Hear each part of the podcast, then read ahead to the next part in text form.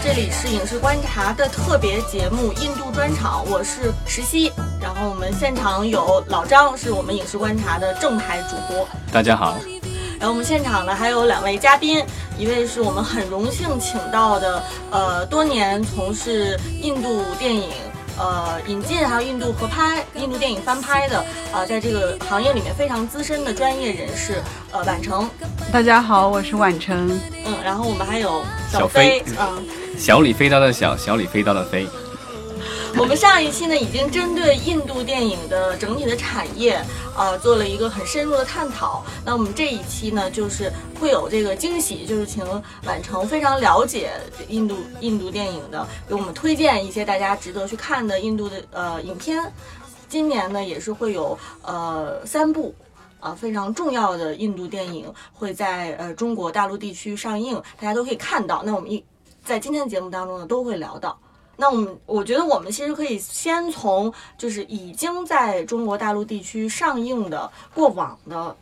非常重要的大制作的印度电影，我们可以先聊一聊。大家印象当中这最深刻的印度电影在中国大陆地区院线上映的有哪些？不要提《爸爸》，不要提《摔跤爸爸》，因为每个人都知道这部电影。我首先承认一下，我在电影院似乎已经很多年没有看过印度电影了。啊，老张，你可以出去了。我看过那个《巴霍巴利王上》啊，那晚城肯定不用说，几乎全在电影院看的，对吧？对，这是都是我们经手给把它给弄进来的。嗯，那鹏飞说一说你看的这部电影叫《巴》呃，《巴霍巴利王》，然后上那个叫什么开端，那个就这是两部的，对吧？对，它是属于是讲述了一个印度史诗的故事。它是属于是按照印度史诗、印度一些民间传说，大体讲了一个王者复仇记的故事。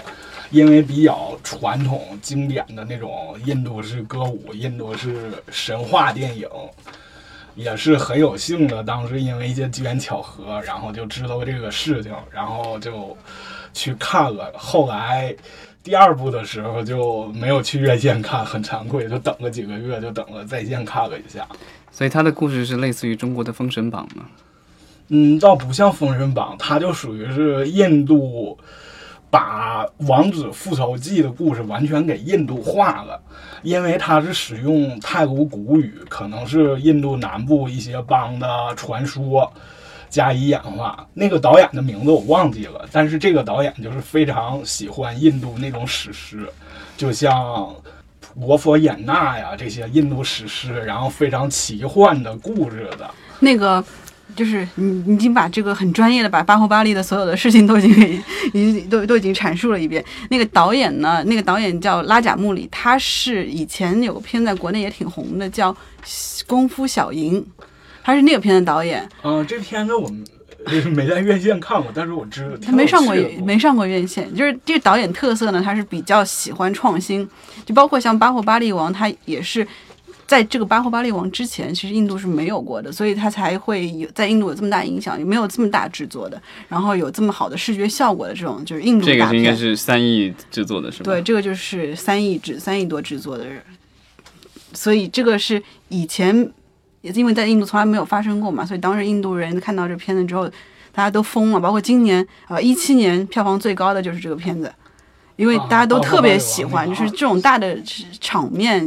在一个印度片里面看见，大家就是非常的爱国，非常的非常的喜欢。片子在北美地区也取得了很高 是的，是的，是的。对，这北美地区其实可以插一下，就是说，其实。我们有时候去看那个北美地区的这个州，他们不是按州来报那个票房排行吗？经常你会有时候会在这个第九位、第十位，你会看到一部印度电影，就是一周可能会有几百万美元的票房。这个其实我觉得真的是就是。呃，海外的印度人以及呃印度后裔对这个印度电影在海外的这个票房的一个贡献，因为我们知道，就是包括国内的有一些公司在海外有收购院线，但是这些院线其实它属于在国外属于海外主流院线，它还是放它该放平时该放的一些主流商业电影。但是我知道的就是印度的他们在海外修的电影院就有点不一样，他们在海外做的这些电影院主要是迎合的是当地的。一些就是呃印度电影观众，所以他们主要是以放映印度电影为主，这可能也是现在华语电影在海外推广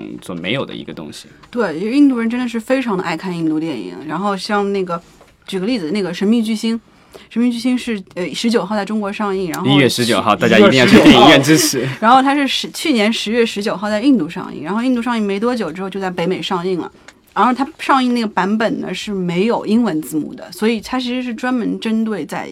呃美国的北美的印度人、印度群体去让他们去看的。但是他们稍过一段时间之后，当然得在咱们中国上映之后，会在美国再做一轮主流的放映，那个时候就会有这个英文的字幕了，然后会让这个美国的观众一起去看。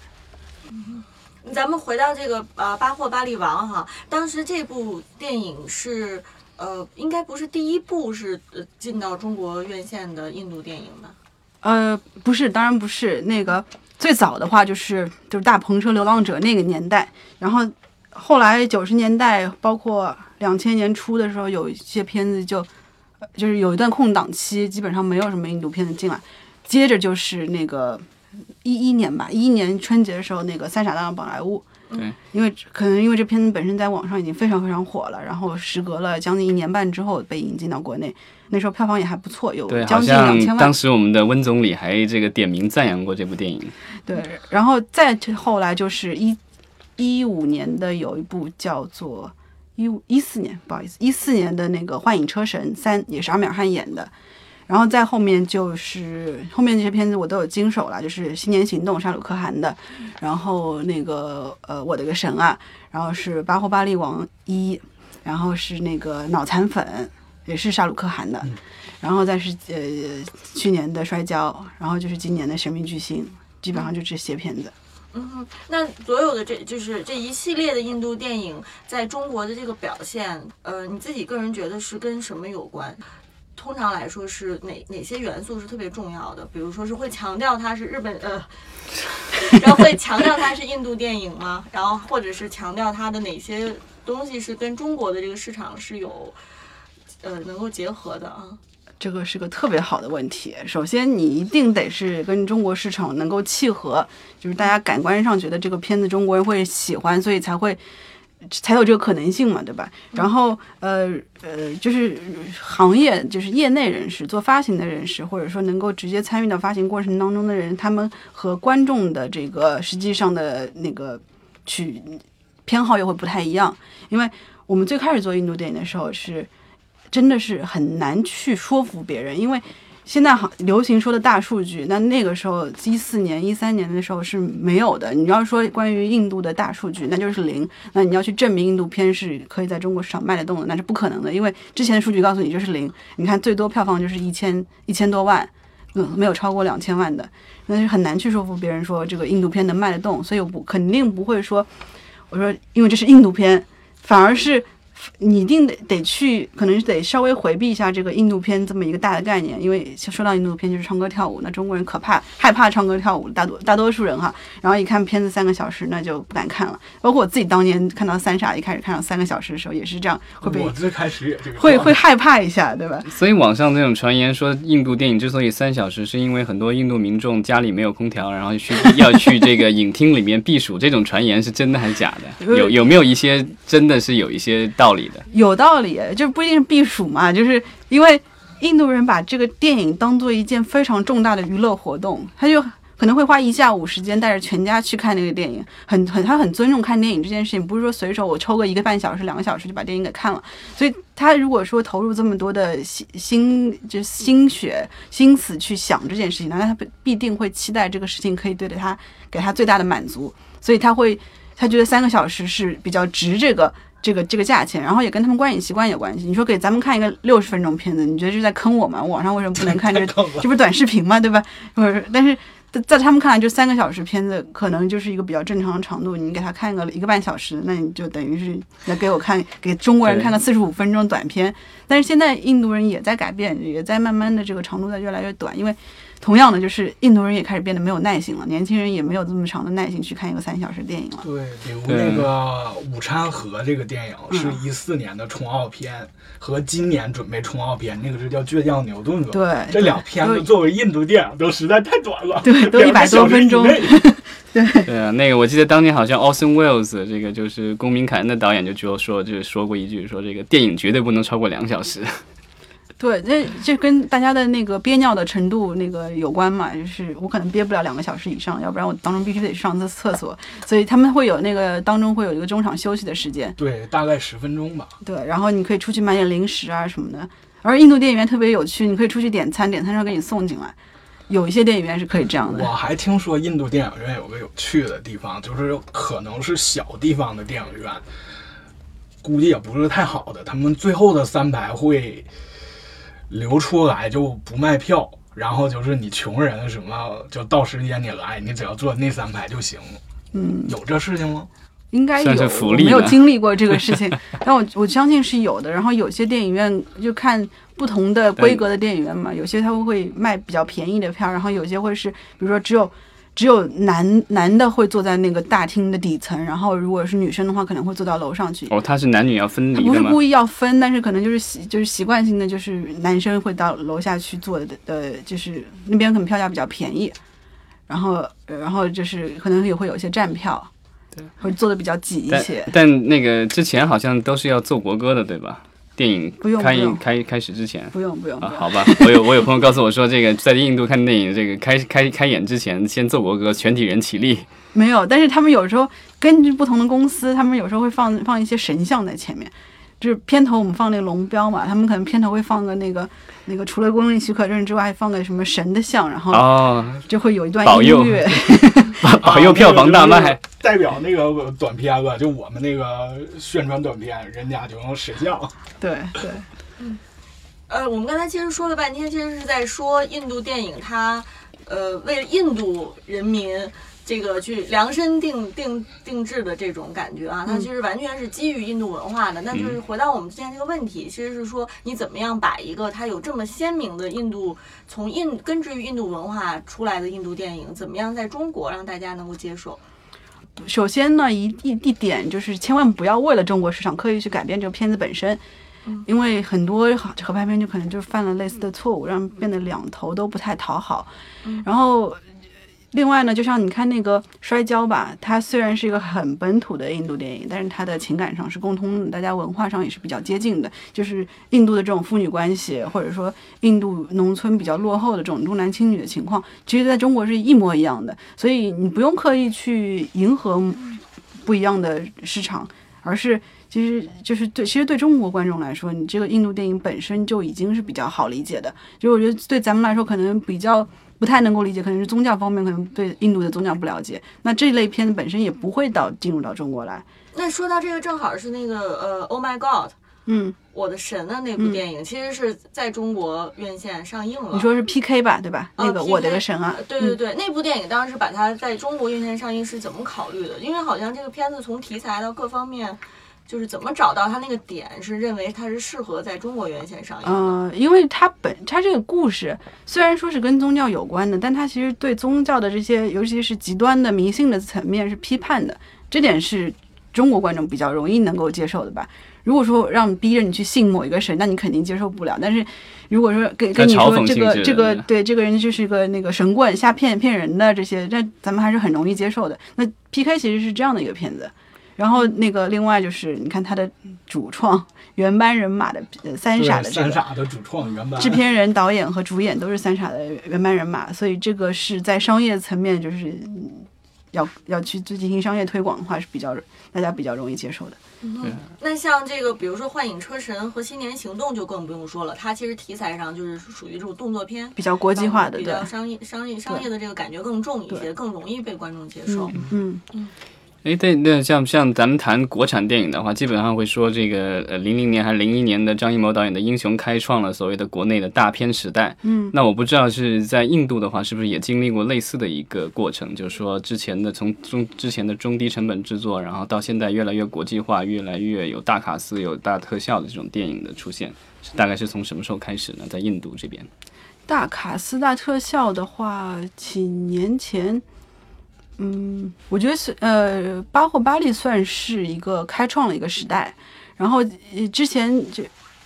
近十年吧，一直都有，包括那个宝莱坞《机器人之恋》，那是个南印的片子，但是它是他是翻拍那个韩国片吗？没有没有，呃，他你你知道吗？就是前前段时间在网上特别红的，有那个机很多个机器人变成一个超级大牛逼的那种变形金刚，然后狂打的那个，在网上当做那种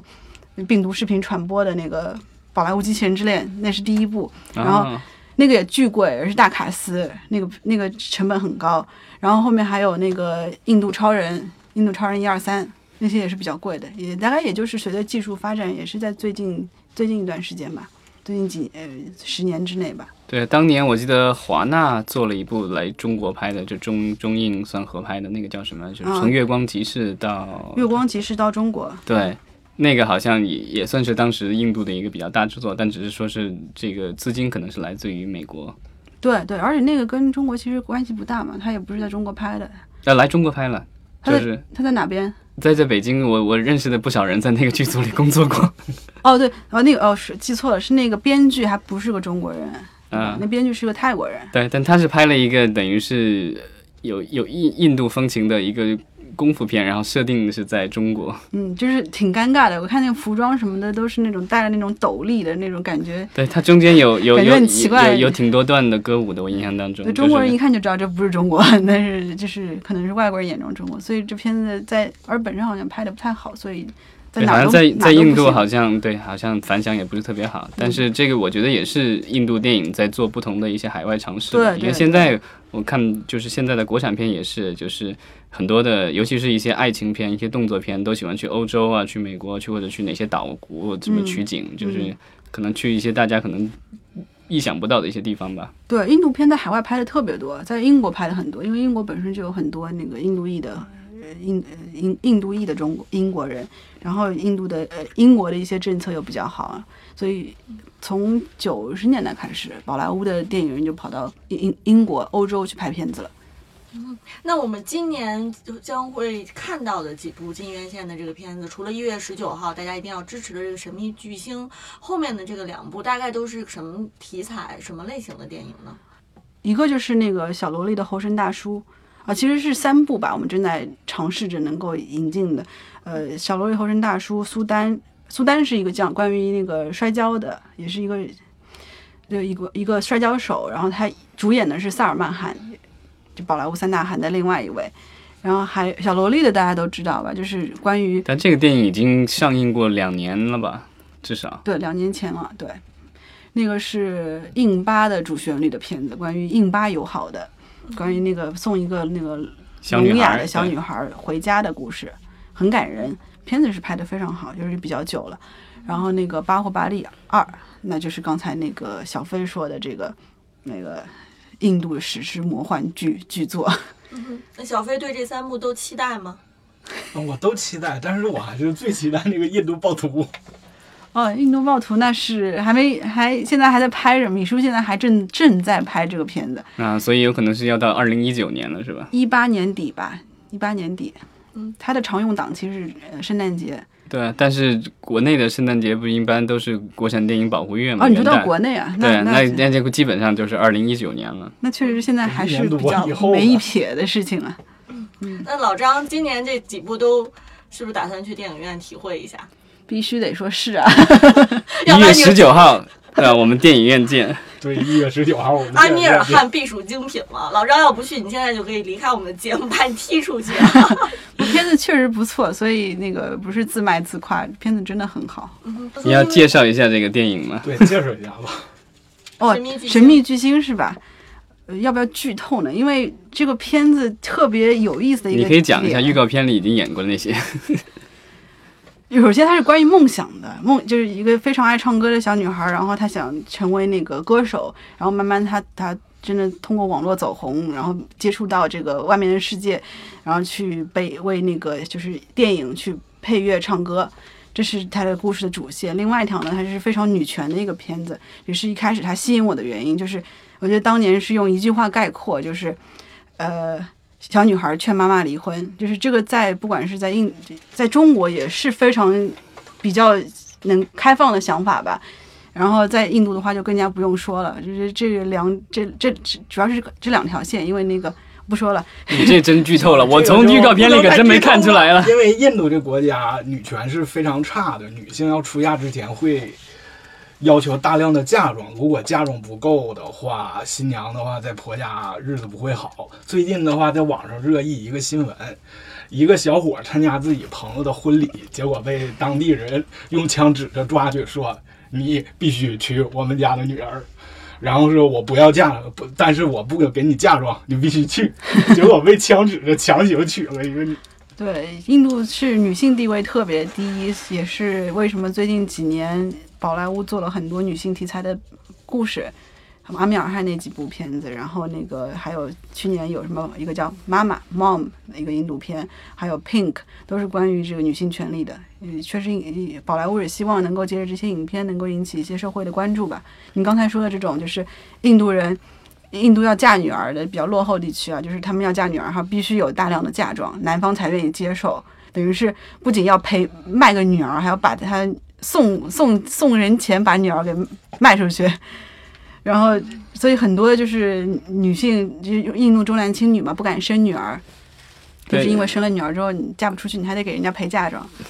但我刚才听的感觉就是，现在咱们能够看到的这些所谓的女权主义的这些电影，似乎都是由男导演来主导的。我不知道，就是说，在印度有没有像好莱坞现在最近的一股浪潮一样，就是越来越多的女性导演、女性编剧在加入这个电影行业，然后成为一些这个热卖电影的主创。有是有，但并不是特别的多。那个。就去年有片叫《拥抱生活》，也是是一个女导演的，然后那个主演也是也是女女生，然后那个呃前几年有个片叫《人生不再重来》，这些都是很有意义而且很很好看的电影，导演也是女性。但是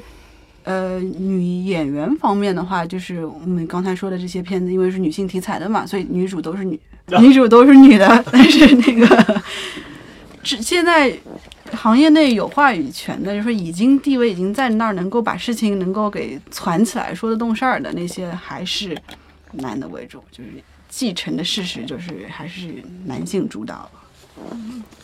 对，那那我们当在考虑就是哪些印度电影，呃，想要把它引进到中国进院线，然后奉献呃奉献给这个中国的大呃这个大众的时候，就是你们是呃是会有很多选择，然后去挑，还是说其实到最后发现没有那么多选择，也就是这些能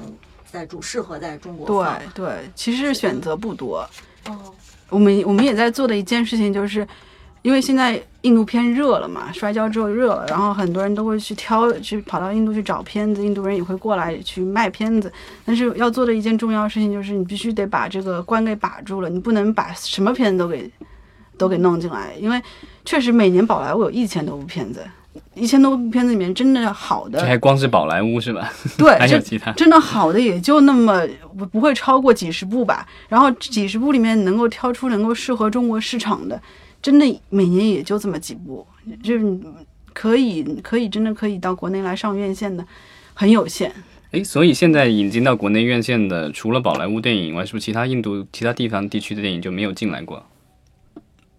巴霍巴利就是那个呃南印的，啊，他是的。明白了。嗯，那除了我们呃在。电影院里面看这个完全印度本土制造的这个电影制作的电影之外，其实还有其他的可能性，比如说是呃中国和印度的一些合拍的方式，或者甚至是说，哎，当我们很多中国电影人发现印度的电影，呃。也是质质量非常高，对吧？然后故事性非常强，情感表达、人物塑造也是呃非常好的时候，非常精彩的时候，是不是也有可能性是做一些印度的电影的这种中国的这种翻拍？就类似于说之前大家很多电影人在探讨说，哎，做一些韩国电影或者日本电影的这个翻拍。就是这些，是不是其实都是在尝试当中，都是有可能性的？对，正在做，我们正在做，我们现在正在做的一个翻拍的一个片子，就是那个，呃，之前阿米尔汗导演的叫《地球上的星星》，因为这个是关于一个呃阅读障碍儿童的故事，这个文化上面没有什么，呃，没有什么直接的联系，所以只是关于儿童对儿呃儿童和老师的一个故事，所以这个是比较能够。契合这中国的这个环境的，然后对，就是就是改编的话，也得考虑就是是不是整整个故事是不是能够搬过来，然后是不是，当然我们也会进行一些本土化的一些创作。对，而且我觉得在印度电影市场上，是不是爱情片其实是一个很大的类型？但是我看目前引进的这些电影似乎没有包含有爱情片，对吧？嗯，对，爱情片当然会是一个重大的主题了，但是爱情片通常也会是喜剧啊之类的这些比较，像国内的这些什么。比如说像前任之类的这些，嗯，前任你就你也可以想象，这类片子如果到印度去的话，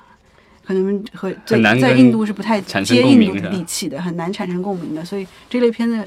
你拿到国内来看的话，也会有很多同类电影做对比。然后中中国人还可能还是比较喜欢看中国人自己的故事嘛，这这些，所以到达我一般不太会。考虑说是不是可以在中国做发行，因为可以想象得到，也很那个可能不会这么接地气在中国。那我觉得我们节目的最后，因为知道呃小飞也是看过很多印度电影，可能稍微有点偏门啊冷门，然后晚城是看过大量的这个主流的，可能非主流的都看过一些，都接触过哈。那我们要不然请二位推荐一下你们认为是值得就入门级的。呃，我就等着看大家的推荐了。对。然后可以推荐给我们这个入门级的，还有我也是小白，是觉得哎想要看了解印度电影，应该可以看哪些片子啊？小飞先开始。那我就是抛砖引玉了，因为印度电影它那个在后殖民语境下，然后现在大家除后殖民之外还要说女性后殖民女性主义，我就推荐一部。不像那个阿普三部曲这样高端的，我自己都看不太懂的，我就推荐一部入门级的，然后非常优美的，以女性为主角的吧，就叫《奴隶》。它也是讲的非常传统的一个印度的故事，就也涉及到是美好的爱情故事，然后遭遇恶霸的干涉，然后最后就也算是一个非常凄美的悲剧吧。对，奴奴隶已经已经上映了，是吧？它应该是是八几年还是哦，经典经典的印度电影，好吧。嗯嗯，我就一直好奇那个去年那个北京国际电影节上映的那部《孟买连环杀手》，但是由于它放映的影院实在太远，看了没？没看到。它那个展映的影院实在太远。那个片子拍的非常非常的好，我自己特别喜欢这片子。然后啊尺度非常非常的大。然后那个导演他是那个那个叫。阿努拉格卡什亚普，他拍了好多类似风格，非常黑暗，非常那个呃惊悚阴森，然后心里让人觉得很恐惧的片子。我我的确听有朋友介绍，他说这部片子是学习韩国甚至好莱坞那种黑帮啊，或者是黑有黑色电影风格的犯罪题材的。嗯嗯，他之前拍过好多片子，也是比如说丑恶，然后有那个呃叫 Thank You No Smoking 就。就是不要吸烟，那个不知道中文怎么翻来着，也是那种就是心理恐惧，让你觉得看完之后心里面都都都觉得可以害怕好久的那种，哎很震撼。然后所以那是属于印度的限制级电影吗？呃，有点儿吧，有点儿这意思。但，然后那个那个《孟买连环杀手》的那个男主。纳瓦祖丁是我特别特别喜欢那个印度男演员，我看海报好像就帅，演的超级好。他演什么像什么，他是小萝莉猴神大叔里面的那个后面那个记者，不知道你们有没有印象？真的是非常全情投入，然后人也非常低调，他做什么事情都特别踏实，演的超级棒。嗯，那像那个就是之前现在在成龙大哥电影里，其实也出现过印度影星，会不会之之后会有更多的印度影星，就像之前的日韩的影星一样来国内淘金呢？呃，不至于会淘金到这种程度吧？因为，呃，首先得有知名度，你才能说上淘金嘛。但是，就是那个印度演员能够在国内有知名度的这些，他们对自己本身是很有要求的，而且他们自己也不会说为了淘金才去做某件事情。就首先得有合适的项目、合适的机会，他们才会去做这些事情。嗯，而且客观来讲，中国普遍的大众对那个印度和印度电影认知，还想是个异域奇观，出来一个印度人。就比之前说的在租界的那些所谓的红毛阿三的那个形象能好也没好到哪儿去，不可能。印度一般的明星、一般的演艺人，他们没办法来，人家可能像注意点形象的高端的人，肯定不屑于这样的。对，我觉得你说的很对。对那些就是如果是一个在印度呃三四流或者十八线的明星，然后跑到中国来的话，也没有人会在乎。是吧？也也而且没什么角色嘛，毕竟长相不一样。日韩的话，好歹长得还比较像呢，是不是？好吧，那还有什么其他更多的经典电影大家可以看的？啊就作为欣赏，我我我想推荐的，我想推荐的还是那个，一个是巴萨奇的颜色，就这个一定得一定一定得去看。这个我们得提供一个什么链接之类的是吧？哎，我不知道现在有没有链接，好像之前打盗版都打的打掉了。那个那个电影的配乐也很厉害，是那个《贫民窟百万富翁》的那个配乐，得了奥斯卡那个最佳，音乐奖的那个。嗯，A.R. Raymond，然后他导演啊什么的演啊什么各方面，基本上就是一个没有什么缺点的片子，然后整个剪辑也很棒，因为片子很难拍，我觉得就算是就是如果是做电影制作的话，也可以去学习一下这个片子，更何况他的故事又是这么的精彩。呃，那个拉凡还叫拉杆呢，那那个就那个叫拉凡，还叫什么？就是 L A A G A N 那个，是叫啊拉啊拉拉冈那个、那个是那个印度往事，印度往事，啊啊！我我我那名字我记忘了。他也得了奥，诶，他是奥斯卡最佳外语片嘛？对对对，哦，印度是有电影得过那个奥斯卡最佳外语片是吧？我听说这个印度往事在拍摄中有很多英籍演员，然后那个印度剧组啊，就阿米尔汗等人要求还很严格，我们这些英国人必须原声都说我们印地语。